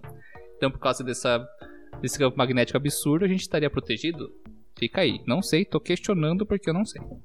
Sim e não. Por que não? Porque, embora ele seja absurdo, a não ser que você esteja em Júpiter, que você vai ter a proteção melhor, não necessariamente uma proteção boa. É igual se você tivesse em níveis muito altos da nossa atmosfera. E se eu tivesse em seu Madruga, Hum. que é, está sujeito ao seu próprio campo magnético e ao campo magnético de Júpiter, que engloba ele também. Você tem uma proteção dupla. Seria uma opção Ai, boa. caraca! Vamos falar de The Expense de novo, meu amigo! é Não, por isso. aí. É por Eu vou terminar, É. eu vou terminar aquela série e a gente vai gravar Tá, um episódio Mas é só por isso que, que no, no mundo de- lá, né, no- nesse futuro de The Expanse, esse, esse gatinho, o seu Madruga, ele é utilizado pra, pra plantação. Então ele Hum. é o grande celeiro agrícola do sistema solar. Seria um posto, um ponto. Ah, legal, cara, É. foda. Onde, Massa, né? Massa, onde né? que passa essa série? Ela tem Na no, Amazon. na Amazon Prime. Maravilhoso, tem. É, é muito boa, é muito boa. Bom, eu não vou falar muito de Calisto, porque eu não separei muita coisa pra falar de Calisto. Eu não tô desmerecendo Calisto. Calisto Mas, parece cara, a o nossa eu vou lua, cheia de crateras. Parece Mercúrio Nossa, o também. Nosso gato. Nosso Lembra um gato. pouco a- o nosso gato, lembra um pouco o nosso cachorro, Mercúrio, porque ela é totalmente cravejada Hã? de. Cachorro É. é sol, não confunda os animais. Que planetas é qual bicho mesmo? Não temo. Nenhum. Não era Nenhum. calopsita, Tá. mas ele Planeta- foi, ele foi. Mano, calopsita, eu não aprovei calopsita. Como. Não, não é. Como diria um grande filósofo moderno, é o seguinte: o nome é Denis, não tênis. Não confunda. Não, é só Mercúrio, tadinho. Enfim, lembra um pouco da superfície, lembra? Não é igual. Mas, enfim. Agora vamos à lua Tá, especial. vamos- falar do gato mais importante: O super gatão. Europa. Tá, tá. Um Europa. planeta de gelo. Lindo. Um, pla- um planeta? Um É planeta. um planeta de gelo. A crosta do planeta, a superfície é gelo. Mas Europa é um planeta? Ai, mano, você entendeu? Um gato Ela de tem gelo. órbita. Ah, bom. tá, Um gato de um gato de gelo. Não, é que, é que Não. eu fico perdido aqui. é que Eu eu sou como É- é- um ouvinte. é aqui gato. nas É, não, tá gravações eu certo. sou como um se ouvinte. a desculpe, Europa, ouvinte, se a Europa fosse um planeta, Júpiter, Plutão tinha que ser também. Eu É. Me desculpa, ouvinte, me desculpa, ouvinte. Mas Plutão a era o nosso coração. é um gato. É um gato de gelo. É um gato de gelo que acredita-se muito provavelmente, alguns estudos ainda vão confirmar, mas é quase certeza, que o seu interior seja feito de água líquida com grandes propensões e grande possibilidade de existência de vida. E você me deu o gancho perfeito pra falar sobre vida, porque é o ponto que eu queria chegar por último. Que é falar sobre possibilidade de vida, mas não em Europa. Europa vai ficar para um episódio especial. Quero falar só sobre ela, destrinchar e cavocar esse gelo até chegar no oceano e quem sabe no, no núcleo de Europa. Mas a gente pode especular, como eu acho que a gente pode usar isso aqui como é, início do final do cast e também se já dá gancho para vocês darem as considerações finais sobre o episódio no total. Mas possibilidade de vida em Júpiter? Alguém já ouviu falar sobre algo? Existe isso? Como seria? Hum, não, já vi em Europa por conta do possível oceano de água líquida e porque ele tem uma camada de gelo que protege dessa radiação intensa e porque possivelmente ele tem um interior que fornece calor para esse para ter né, esse grande E ele oceano. tem um planeta gigante do lado que também fornece calor. Uhum. Mas já que ninguém acabou tendo uma hipótese sobre vida em Júpiter, eu vou só colocar aqui uma coisinha bem legal tá, gente? Não existe confirmação alguma sobre a vida em Júpiter, assim como ela é tão desconhecida e incerta como o, nós conhecemos o núcleo de Júpiter, então não sabemos. Mas nosso querido Carl Sagan e até outros muitos eh, cientistas que vieram depois dele acabaram colocando hipóteses de como poderia ser uma vida em Júpiter. E apesar de Júpiter ser um planeta gasoso, na sua grande maioria em hélio e hidrogênio, ele também tem uma quantidade absurda de nitrogênio que é uma molécula que faz três ligações, não tão eficientes quanto as quatro do carbono, mas que teoricamente possibilitaria uma vida à base de nitrogênio. Olha que loucura, será que seria uma possível? vida bem alienígena. Seria uma vida completamente diferente do que a nossa, que, que é o que eu acho seria que faz mais sentido, né? É uma vida baseada em silício, por exemplo, que faz quatro ligações também, é complicado. Existe com, com é, interações intermoleculares lá que dificultam isso acontecer, mas o nitro nitrogênio, em condições mais específicas, facilitaria, seria uma molécula possível de formar polímeros de, que, que formariam configurações infinitas, assim como o carbono. Em condições específicas de pressão e temperatura, quem sabe, quem sabe, quem sabe, quem sabe, um, uma protovida que nem a gente falou assim, de não ser, mas algumas moléculas autorreplicantes, não dá para saber sem chegar lá e estudar, tá, gente? Então é totalmente hipotético. E também tem aqueles que extrapolam bastante, tá? Extrapolar é uma hipótese que já é um pouco extrapolada sobre vida. Eles extrapolam bastante e dizem que existe até vida é, multicelular em Vênus. Pode existir, não que existe, né? Não vida inteligente, mas uma podemos dizer, certa vida animal que poderia viver né, na, na, alta atmosfera de Vênus, onde a temperatura e a pressão é mais amena, desde que ela tivesse essa adaptação para existir sobre altas velocidades das tempestades. Mas aí fica naquele conceito geral de que não existe, não, ó, não vou dizer que não existe vida alienígena, só não conhecemos nenhum exemplo, tá, gente? Mas não exclui a possibilidade de existir alguma forte, fonte, forma de vida unicelular que seja em todos os planetas do sistema solar. A gente não conhece a ciência no seu todo, né, gente? Então, é, tem muita coisa para descobrir. E eu não tô falando que tem vida em Vênus, em Vênus, é, em Júpiter, mas eu. Ô, Sérgio. Uma possibilidade. Mas essa possibilidade, hum. essa hipótese, eles pensam que hum? se tivesse essa possibilidade, ela vai estar então nas nuvens mais. É mais altas. Mais superficiais de Júpiter, é isso? Seria, seria uma. Não, não na superfície, mas assim. É, Nas nuvens um mais intermédio externas. onde, é, é, onde, a, onde a pressão não seria tão grande e onde a temperatura não seja tão radical. Então, a gente tem uma região ali que isso é possível, assim como a gente tem uma região em Vênus também que é possível, né? Na alta atmosfera de Vênus. Isso então, é muito então, bacana teoricamente, é, é, sim, teoricamente as condições estão lá. Agora a gente só tem que saber se em algum momento algo rolou. Não precisa nem ter surgido em Vênus. Pô, em Vênus de novo, eu tô confundindo. Em Júpiter. Não precisa nem ter surgido em Júpiter, mas pode ter chegado lá, porque como o Sagan já disse uma vez, se a vida existiu em algum momento em algum planeta ou chegou nesse planeta, é muito, muito difícil extingui-la. Então fica aí no ar, porque a Terra tem aí 4 bilhões de anos de vida e mesmo através de diferentes extinções de massa, diferentes é, fenômenos, a gente continua aqui. E a gente tem que explorar muito esse cosmão pra gente descobrir tudo que tem para oferecer pra gente. E a gente nunca vai sobre tudo, enfim, fica aí. Fica aí minha reflexão filosófica e esperançosa até. Sabe quem também reflete bastante? Oi? O quê? Júpiter. Tudum.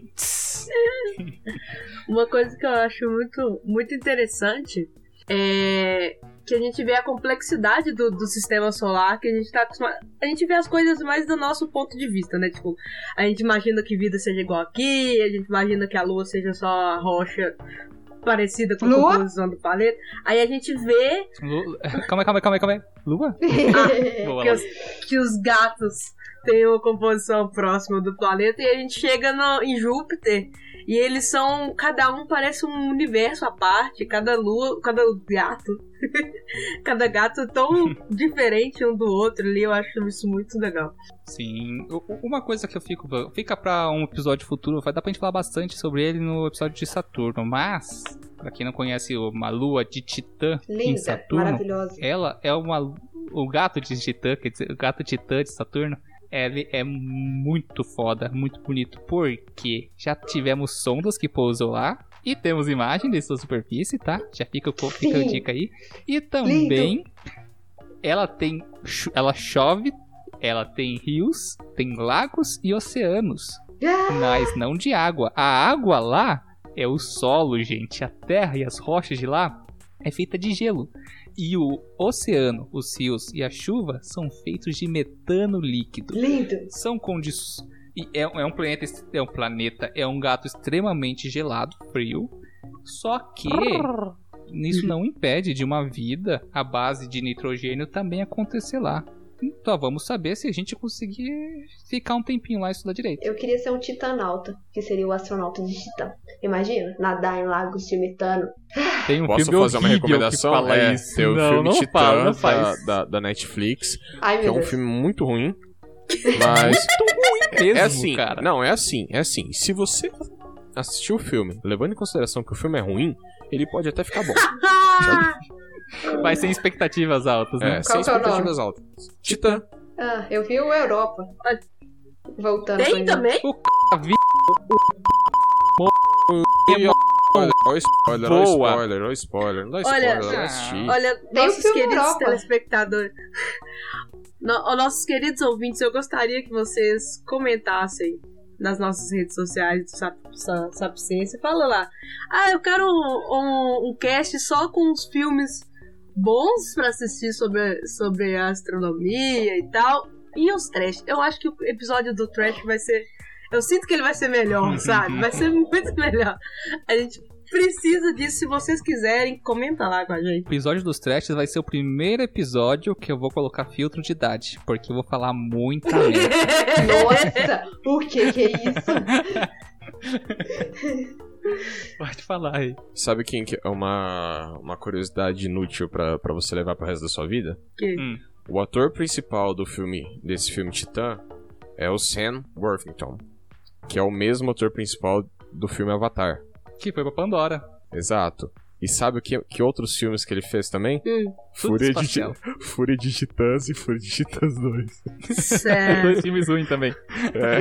Nossa, meu Deus. Meu amigo, Zeus não deixa barato não. Zeus dá um pisão que transforma o teu país numa placa tectônica. Certo, galera. Depois dessa odisseia em Júpiter, conhecemos muito bem esse planetinha, podemos dizer assim, no diminutivo, com seus lindos gatinhos. Eu até pensei pra uma capa do já do podcast aí, que vai ser o Júpiter com vários é, gatos, luas gatos em volta dele. Vai ficar legal. Mas enfim, vamos dar início à finalização desse cast com as considerações finais. Então, gente, já deixei o jabazinho de vocês, agradecimentos. Lori. Bom, pessoal, eu quero agradecer vocês por terem ouvido essa super viagem é, no nosso lindo planeta Júpiter. E não sei se vocês conseguiram pegar a história do gato, cachorro e toda aquela confusão, porque até eu me perdi, mas fiquei muito satisfeita. Júpiter é um planeta que, assim, se a gente fosse falar tudo, a gente ia ficar aqui por dias, porque é muita coisa. É um planeta muito legal. E também quero convidar vocês a conhecer o meu perfil do Instagram, arroba Lulivlete, e o perfil do Instagram do InSpace, arroba InSpace Group. Muito obrigada por nos ouvir e aguarde o próximo episódio que vai ser maravilhoso sobre Saturno. Meu favorito. Ó, já tá sabendo aí, ó. Já a Loli é amante ávida de Saturno, então esperamos que o negócio vai ser doido. E também, Ana. Pessoal, muito obrigado por, esse- por ouvirem esse episódio que tá um pouco maluco. A gente tá, tava inspirado hoje. E enquanto vocês estiverem com saudade do, do Sapcast, podem escutar o, o grupo de astronomia da FMG em qualquer plataforma. E, ou seguir, seguir a gente nas redes sociais também. Seria muito legal. Obrigado. Muito bem. E Reinaldo. Bom, eu acho que depois de tudo que a gente comentou sobre Júpiter, sobre as luas, e, bom, esse meio que apagamento Sobre sobre os gatos de Júpiter e esse apagão que eu dei em Calisto, é, eu dei esse apagão, na verdade ele foi proposital, tá galera? Não foi porque eu não preparei nada sobre ele, é, foi proposital e é porque eu quero. é, eu acho que, principalmente para as pessoas mais novas, acho que a gente tem que conscientizar a galera sobre um tema que é realmente importante e, e assola a sociedade, que é o fato de que as pessoas não reconhecem mais o Tony Hawk. As pessoas quê? encontram o Tony Hawk na rua e não sabem que ele é o Tony Hawk. As pessoas veem o Tony Juventude. as pessoas veem o Tony Hawk, tipo, numa pista de skate, mandando ver, e a galera fala, ha, você parece o Tony Hawk. E eles não sabem que o Tony Hawk é o Tony Hawk. Se você seguir o Tony Hawk no Twitter, por exemplo, vale a pena só pra momentos em que o Tony Hawk conta sobre a vida dele, de pessoas que falam, ha, você parece o Tony Hawk, ou ha, parece que você poderia ser um skatista, ou ha, parece que eu conheço você. E as pessoas não reconhecem o Tony Hawk. As pessoas gostam do skate. As pessoas conhecem o nome Tony Hawk. As pessoas conhecem a marca Tony Hawk, que mudou o mundo do skate. Mas as pessoas não conhecem mais o rosto do Tony Hawk. Você quer chegar aonde com isso? Com Calisto e Tony Hawk? Porque as pessoas têm que conhecer o Tony Hawk. Vamos Então jogar tá Tony Hawk que Pro as Skater pessoas- 2. É um desabafo. Estão falando que as pessoas têm que conhecer Calisto, então. Pode ser também. Essa é a analogia que você tá querendo fazer. Não, não tô fazendo analogia, não tô nem aí pra Calisto. O Calisto é uma bosta. Não, Cara, isso foi assim. tão aleatório. Esse, esse papo do, do Tony Hawk foi tão aleatório, mas eu me compadeci dessa, desse, desse fato. Eu estou frustrado com a juventude de hoje que não conhece esse Sérgio. fenômeno que é o Tony Hawk. Ô, Sabe o que também foi muito aleatório? hum, A formação de Júpiter. sim. por quê? Eu acho que ele foi o menos aleatório do sistema solar, falar pra você. Júpiter não segue o padrão. Ou será que o resto de todos nós que não seguimos Uh. fica no ar aí? Ou no espaço. Ou in space. Olha, eu ia fazer propaganda daqui a pouco, meu amigo! O momento Jabá absurdo! Perfeito. E usando esse gancho que a gente teve do Space, e não se esqueçam de seguir arroba InSpace underline group no Instagram para ficar atento do projeto do Space aí, em parceria com o Sapciência, que vem gravando todos os episódios da série do Sistema Solar aqui com a gente. Então é isso aí, galera. Eu agradeço muito a todos vocês que participaram desse episódio. Agradeço muito a todos vocês que estão escutando esse episódio. Não se esqueçam de compartilhar e apresentar o Sapciência, o Sapcast para o coleguinho, para o coleguinha e até para vovó. Não se esqueçam, vovó gosta de podcast. Façam os, os avós gostarem para saírem das correntinhas de zap. Enfim, é isso aí. Fica a dica. Gente, muito obrigado. Deem os seus tchauz. Tchauz. Qual que é o plural de tchau? Tchau. É tchauz ou tchais? Tchau. Tchauz. Deixem seus tchauz. Tchau, gente. Obrigada. Não percam Tchau, Saturno. tchau, gente.